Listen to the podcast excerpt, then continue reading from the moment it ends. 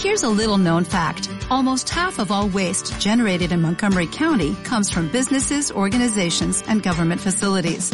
Reducing the amount of waste in your workplace will have a positive impact on our environment. It can also save you money on your disposal costs. Reducing waste and recycling at your business is easy to do and is the law in Montgomery County. Make it your business to recycle right. Learn more at montgomerycountymd.gov slash recycle right or call 311.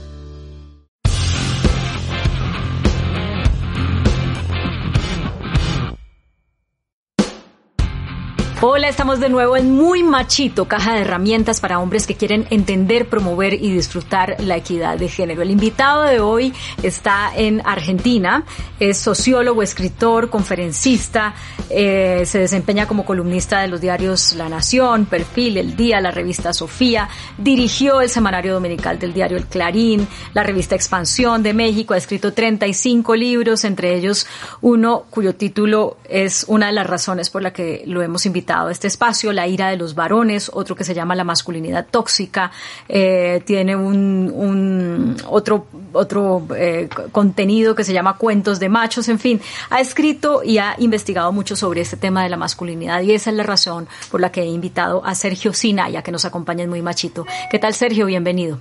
Muchísimas gracias, buenas tardes. Muchas gracias por la invitación y por poder participar de este espacio.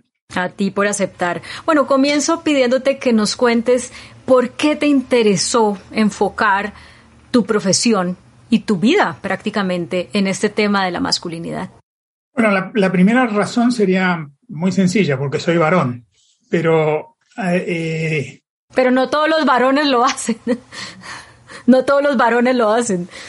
Claro, como varón he recibido eh, de manera subliminal, consciente, a través del ADN, etcétera, toda una serie de directivas, mandatos, consignas, eh, orientaciones acerca de cómo vivir como varón en, en, la sociedad. Y a medida que fui desarrollando mi vida, tanto profesionalmente, digamos, como desde el punto, de, como, como sexualmente, eh, afectivamente, en pareja, como, como padre, cuando me, convertí en padre, en, mis diferentes facetas de vida como varón, fui sintiendo que las directivas este, recibidas para el desempeño como varón me quedaban, me hacían sentir un poco sofocado y estrecho, digamos, como que ha, había aspectos de mí, ya no como varón, sino como persona, como ser humano, que debían quedar postergadas, eliminadas o negadas.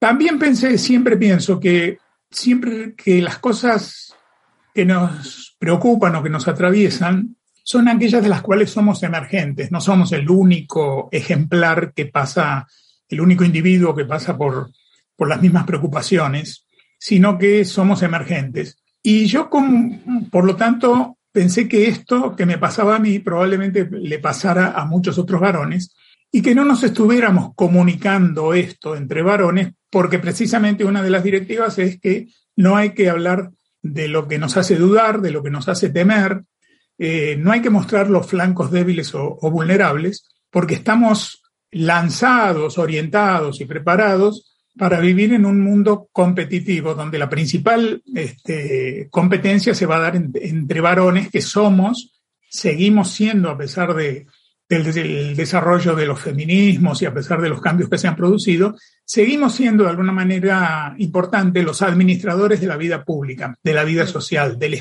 del, del espacio externo, digamos, ¿no? así como las mujeres lo son de los espacios internos, tanto Correcto. físicos como emocionales. Permíteme aquí, Sergio, hacerte una interrupción porque ya tengo varias preguntas de esto que nos has dicho y no quiero que, que se me escapen.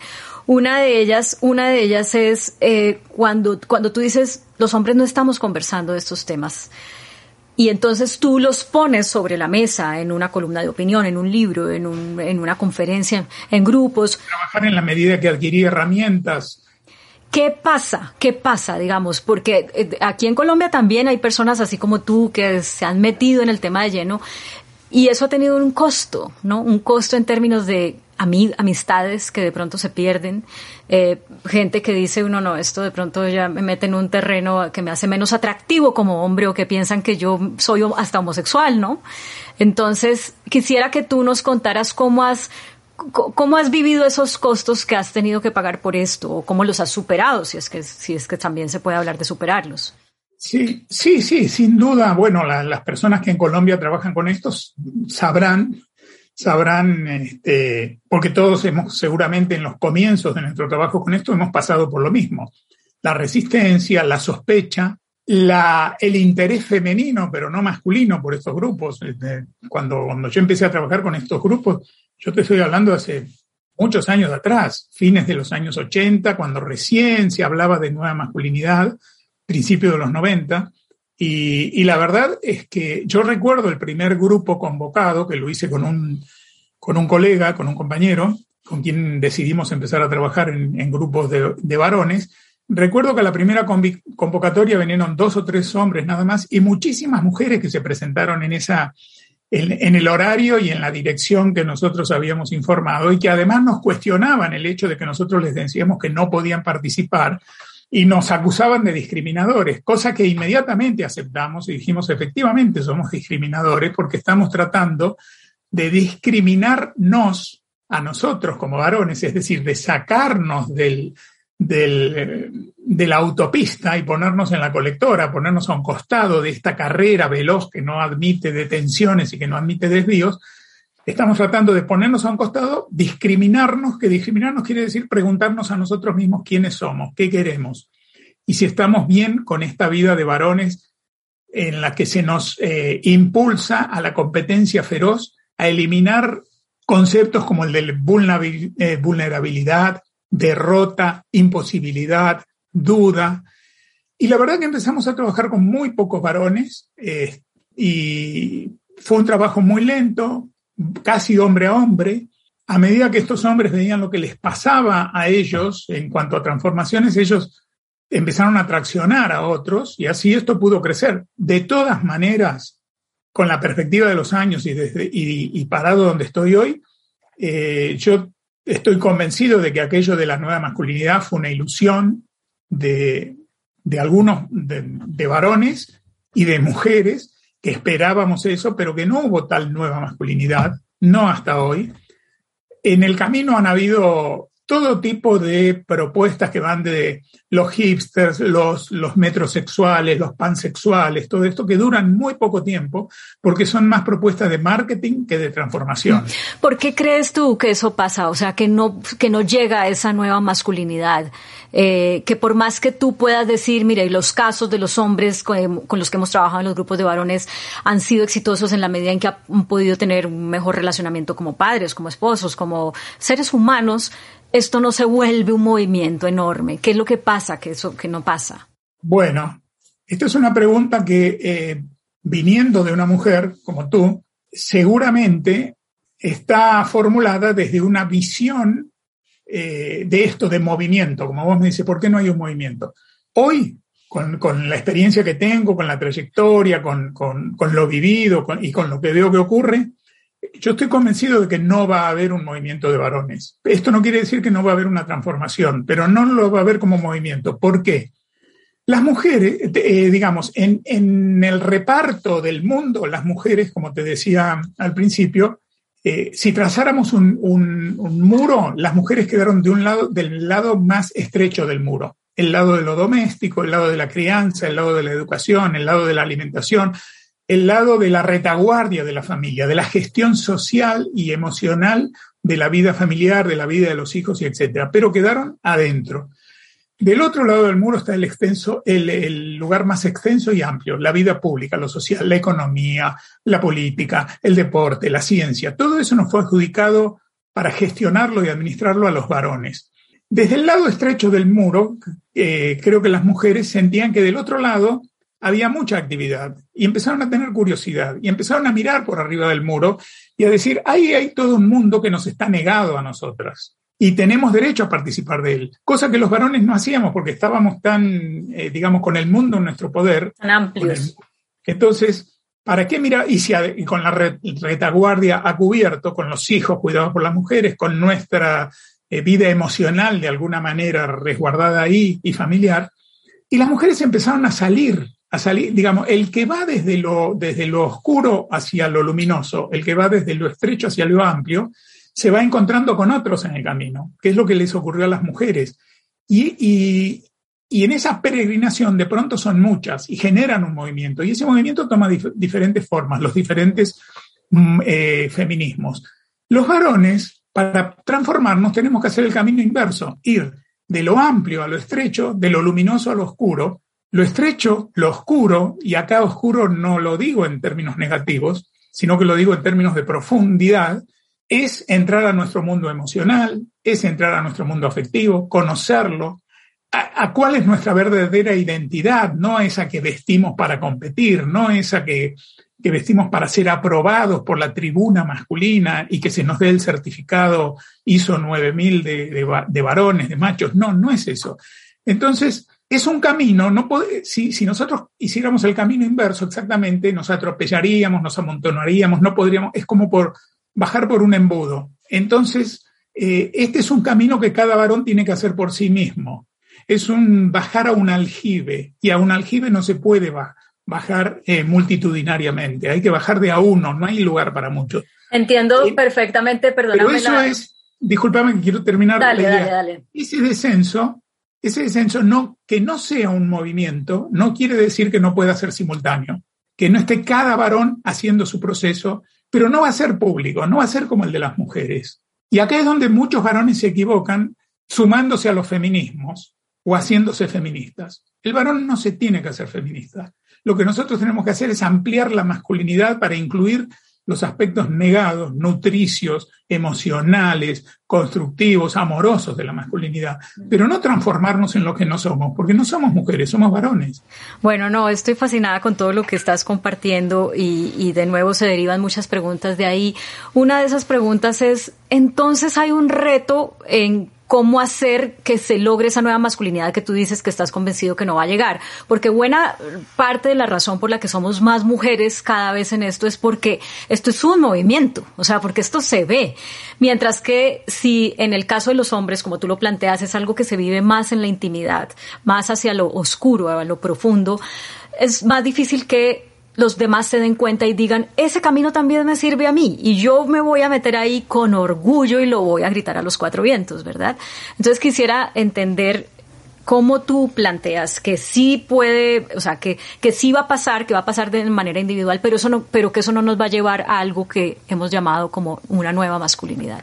A ver, eh, en primer lugar te quiero decir que, que yo he erradicado de mi, de mi lenguaje el, el tema de el término nueva masculinidad. Yo creo que lo, no, no es necesaria una nueva masculinidad. Lo que tenemos que hacer es recuperar lo mejor de la masculinidad y no, ser culpa, y no sentirnos culpables de ser varones porque hay machos. Digo, una cosa, nacemos varones, nacemos varones y tenemos que hacernos hombres. Y lo que pasa es que nacemos varones y la mayoría se hacen machos. Y no necesariamente ser macho es ser hombre. Ser macho es ser, es desarrollar mal lo que nos fue dado, que es la condición de varones. Entonces, por eso creo que no va a haber nueva masculinidad, que lo, que tiene que haber es la recuperación de una masculinidad que ya existe y que está negada, oculta, postergada y sepultada bajo mandatos que, que, le impiden brotar y que le impiden manifestarse en el amor, en la crianza de los hijos, en, la forma de construir y mejorar el mundo y no de, de romperlo a través de la contaminación, de una forma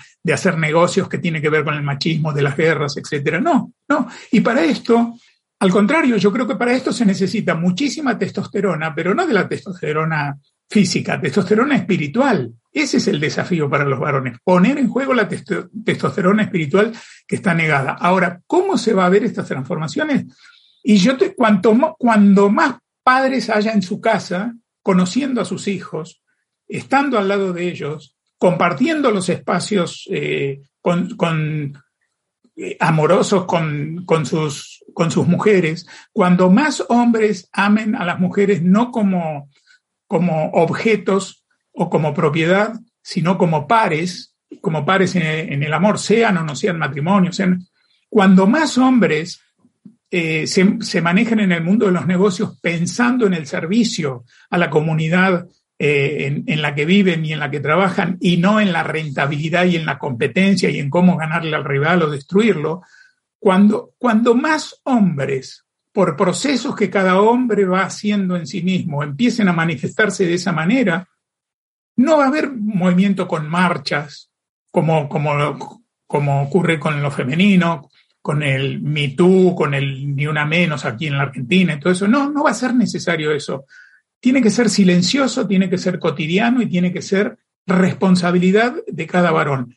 Va a llevar tiempo, seguramente, yo estoy seguro que yo no voy a ver esto en el transcurso de mi vida, que muchas mujeres que están también deseosas de esto, algunas son feministas y muchas, muchas más que las feministas no son feministas y también quieren con los varones otro tipo de relación y están dispuestas y deseosas de esa relación y además necesitadas, como también los varones estamos necesitados de un mejor vínculo con las mujeres, todos esos no vamos a verlo probablemente en el curso de nuestras vidas, porque esto, este machismo todavía, todavía impuesto y hegemónico, es producto de muchísimas generaciones y no se borra por el deseo de una generación o de dos generaciones, o por el entusiasmo de una o dos generaciones.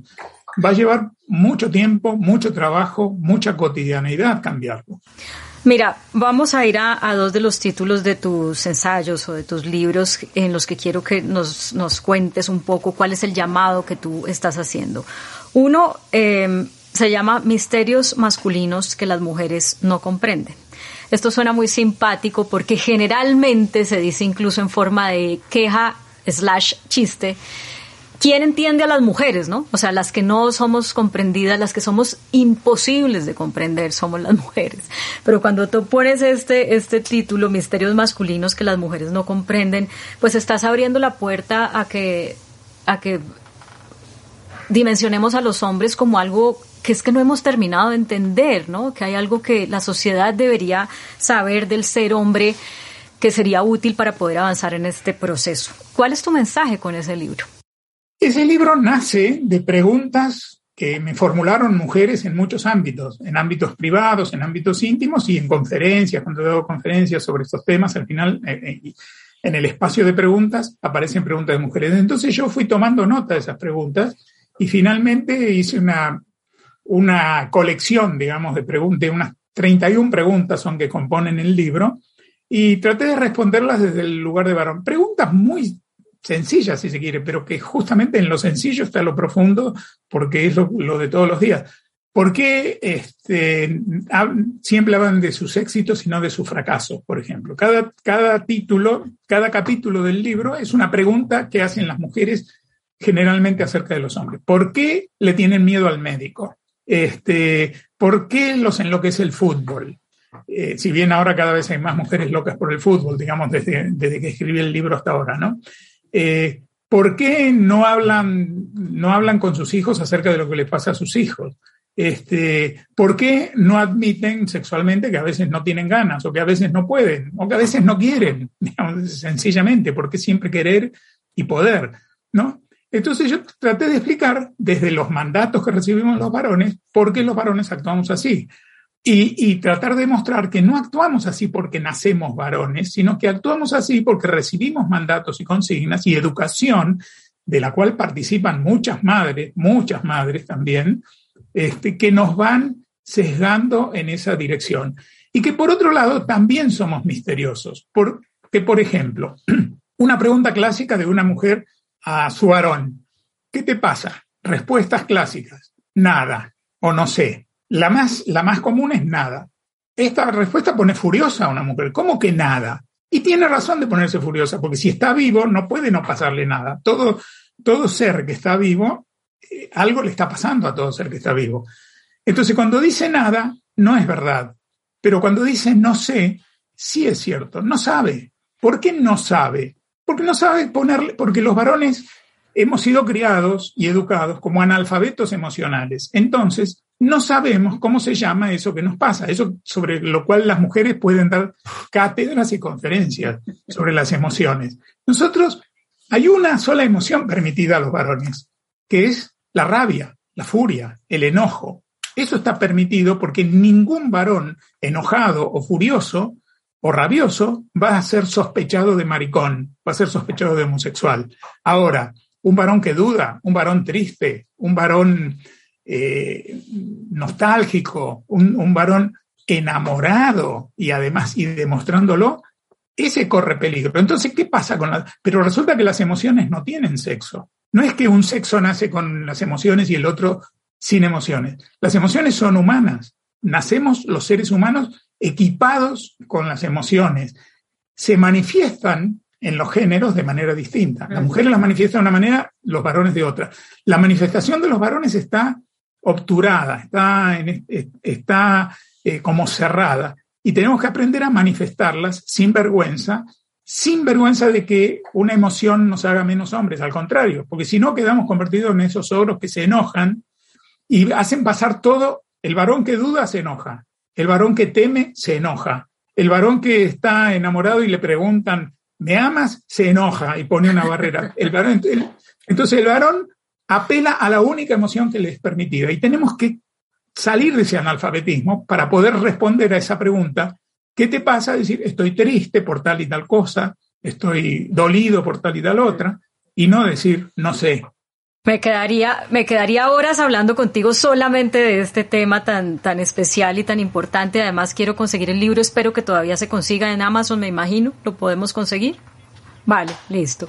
Porque ya quiero pasar a, otro de los temas, o debo pasar a otro de los temas, de los libros tuyos. un, un título muy lindo, dos títulos muy lindos. Ser padre es cosa de hombres y hombres en la dulce espera.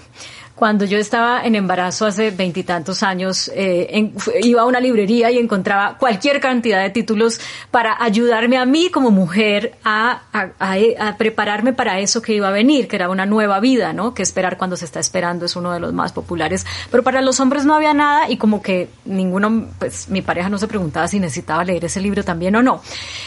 Cuando tú escribes esto, y lo quiero encadenar con algo que dijiste al principio, de darte cuenta de cosas de las que te habías privado por seguir ese mandato masculino como padre, como esposo, etcétera. Quisiera que como que encadenaras esa experiencia personal con lo que escribiste en este libro para decir los hombres también nos tenemos que preparar para ser, para ser padres y tenemos que encontrar una manera diferente de ser padres. Sí, en tu pregunta está la respuesta prácticamente, porque a mí me pasaba exactamente lo mismo y de ahí nació el libro Hombres en la Dulce Espera, de recorrer la libre, de, recordar lo que me había pasado a mí, que mi mujer tenía, eh, la, la, mamá, que era mi primera esposa, la mamá de mi hijo, tenía una pila así de libros en su mesita de luz durante el embarazo y yo este, me tenía que ir arreglando solo con mis emociones y con mis dudas y tratando de averiguar cómo fuera.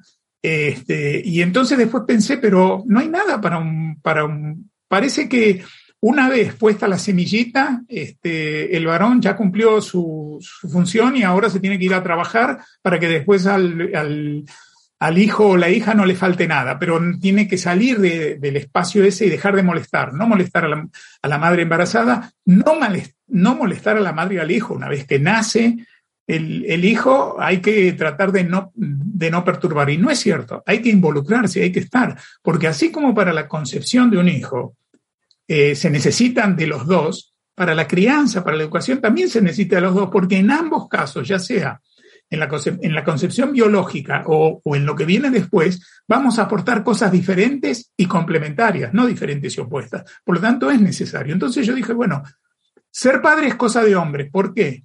Porque es cosa de varones, es de hombres. Una mujer no puede ser padre y madre, aunque hay muchas mujeres que siguen diciendo y siguen sintiendo que yo soy o tengo que ser la madre y, eh, y el madre y padre de mis hijos. No, puede ser la mejor madre posible, porque no existe la mejor madre del mundo, como no existe el mejor padre del mundo, pero no puede ser padre, porque no es varón. Entonces, ser padre es cosa de hombres y los hombres tenemos que asumir eso, actuar como padres, involucrarnos, compartir y estar ahí complementando. Eh, eh, ambos libros apuntan a eso, uno para los padres primerizos, el hombre en la dulce espera, y los otros para padres de cualquier edad ¿no? y en cualquier momento.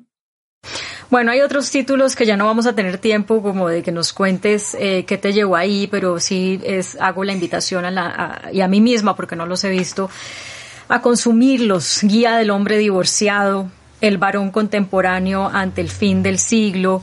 Eh, bueno, se me pierden los otros acá, pero creo que, que pues digamos, este ejemplo que tú das de haber puesto tu conocimiento como sociólogo, como periodista, como padre, como hijo, como esposo, etcétera, pues es muy, como varón, como varón.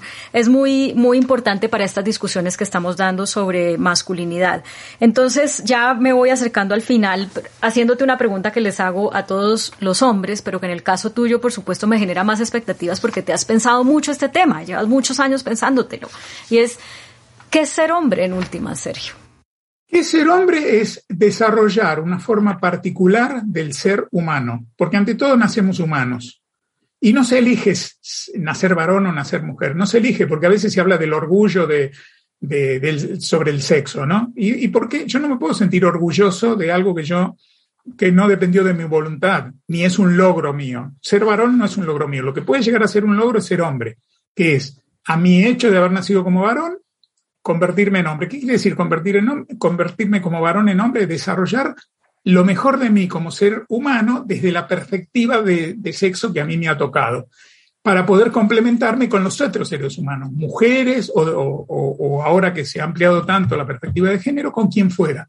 Entonces, ¿qué es ser hombre? Ser hombre es desarrollar lo mejor de lo que traemos como humanos para, para vivir en el mundo, ponerlo desde un lugar especial que es el, de género en primer lugar, y el del individuo único que cada uno de nosotros es adentro de ese género, ponerlo en el mundo con los otros para tratar de que, de que nuestra vida o mi vida como hombre, en este caso, tenga un sentido, que mi vida tenga un sentido. A mí me ha tocado vivirla como hombre, que tenga un sentido. ¿Qué quiere decir que tenga un sentido?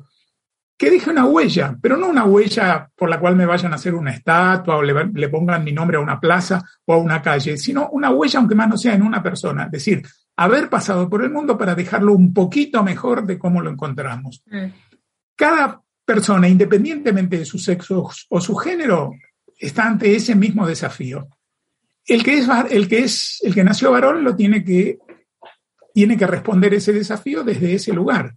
Pero pero no hay, pero, pero hay un desafío que es igual para todos, para todos los seres humanos. Y es eso, dejar el mundo un poquito mejor de cómo lo encontramos. Un macho lo deja peor. Un macho lo deja peor. Un hombre lo va a dejar mejor. Mm, eso está muy bonito. Sergio, en Muy Machito, o el proyecto Muy Machito comprende eh, una página web en la que hay un videojuego que se llama El Machistómetro. Yo sé que tú todavía no has tenido la oportunidad de jugarlo, pero esta es una herramienta pedagógica para motivar a la gente a reflexionar sobre comportamientos de la cotidianidad que muchas veces tenemos y que no nos damos cuenta, los hombres y las mujeres, que son comportamientos machistas. Al final, depende de lo que hayas contestado, te dice si estás en el cielo, en el infierno o en el purgatorio del machismo. Yo me imagino que una persona como tú, pues eh, quizá está en el cielo, pero si estás de acuerdo con esto, te invitaría a, a, dar un tip a quienes nos están viendo para estar en el cielo, ¿no? Para desaprender el machismo, tal vez desde una anécdota personal, que te haya pasado a ti algo como, a pesar de que soy consciente de este tema, todavía soy machista y así me reto para dejar de serlo, quizá. No, bueno, por empezar te digo que haya jugado o no el machistómetro, en el cielo no estoy porque si estuviera en el cielo estaría muerto. por suerte no estoy en el cielo, porque yo creo que mientras no esté en el cielo, el cielo siempre va a ser un objetivo a alcanzar. Y mientras el cielo sea una meta a, lograr, me va a desafiar a seguir mejorando como, como varón en este caso. Así que quizás esté en el purgatorio, en el infierno tampoco, ¿no? Aunque hay minutos de la vida, o segundos o instantes, en que tanto el infierno como el cielo están en la tierra, digamos, ¿no? Pero es pero no estoy en el infierno del, machismo seguro, tampoco en el cielo. Eh, por suerte no estoy en el infierno y por suerte no estoy en el cielo porque no estar en el cielo es un desafío permanente para mí como varón para alcanzarlo, para, poder estar finalmente en el cielo. Y yo creo que, eh, por ejemplo, cuando, cuando yo tengo dos nietos, un varón de siete tengo un hijo y dos nietos, un varón de siete eh, y una, una nieta de tres años. Conversando con mi hijo, con quien, como, como es de rigor y como es natural, he tenido fuertes desencuentros durante su adolescencia, peleas, sabemos que los adolescentes son difíciles, este, naturalmente y por suerte son difíciles porque es parte del desafío de convertirse en personas, pero en un momento, pero yo con mi hijo hoy tengo una hermosa relación este, una vez que ambos nos hemos, que él también accedió a la adultez, digamos, ¿no? Y una vez, y yo estoy muy, muy contento y admirado, y se lo digo siempre, de su desarrollo como padre, de la manera en que está comprometido, involucrado con, con sus hijos, del diálogo que tiene, de la forma en que participa, de, de, lo metido que está en, en, en, su hogar, en la gestión de la vida doméstica junto con, con, su esposa y todo. Y una vez le dije, la verdad que te admiro como, como padre, me parece extraordinario, estoy, me emociona verte como padre y me, y me respondió, lo que pasa es que dejaste la vara muy alta y trato de de alcanzarla. La verdad que a mí eso me, me, me, hizo llorar, digamos, porque fue un reconocimiento, digamos, uno siempre cree que le ha faltado, seguramente me ha faltado además, pero nada, le dije que en realidad no se exigiera tanto porque ya la había pasado en todo caso a la vara, no, no, no sé dónde la dejé yo, pero seguramente viendo cómo él estaba criando a sus hijos, él ya la había pasado. Pero eso para mí fue una de las condecoraciones más, más, más hermosas que he recibido en mi vida como, como varón, digamos, ese comentario de mi hijo, que ocurrió no hace mucho, porque mi nieto tiene, esto era, hablábamos de su, de su nieto, todavía no había nacido mi nieta, así que esto pasó hace, hace poco, no más de tres años. Pues que esta anécdota sirva de estímulo para los hombres que están criando hijos e hijas, porque sentir eso que tú has calificado como una condecoración debe ser muy bonito cuando uno ya ve a los hijos convertirse en personas, como tú mismo también lo acabas de llamar. Sergio, ha sido muy lindo hablar contigo, eh, muy importante todo lo que nos has compartido, que es mínimo para todo el gran trabajo que has hecho, así que te agradezco este tiempo eh, conmigo y con la gente que sigue el proyecto Muy Machito. Hasta la próxima.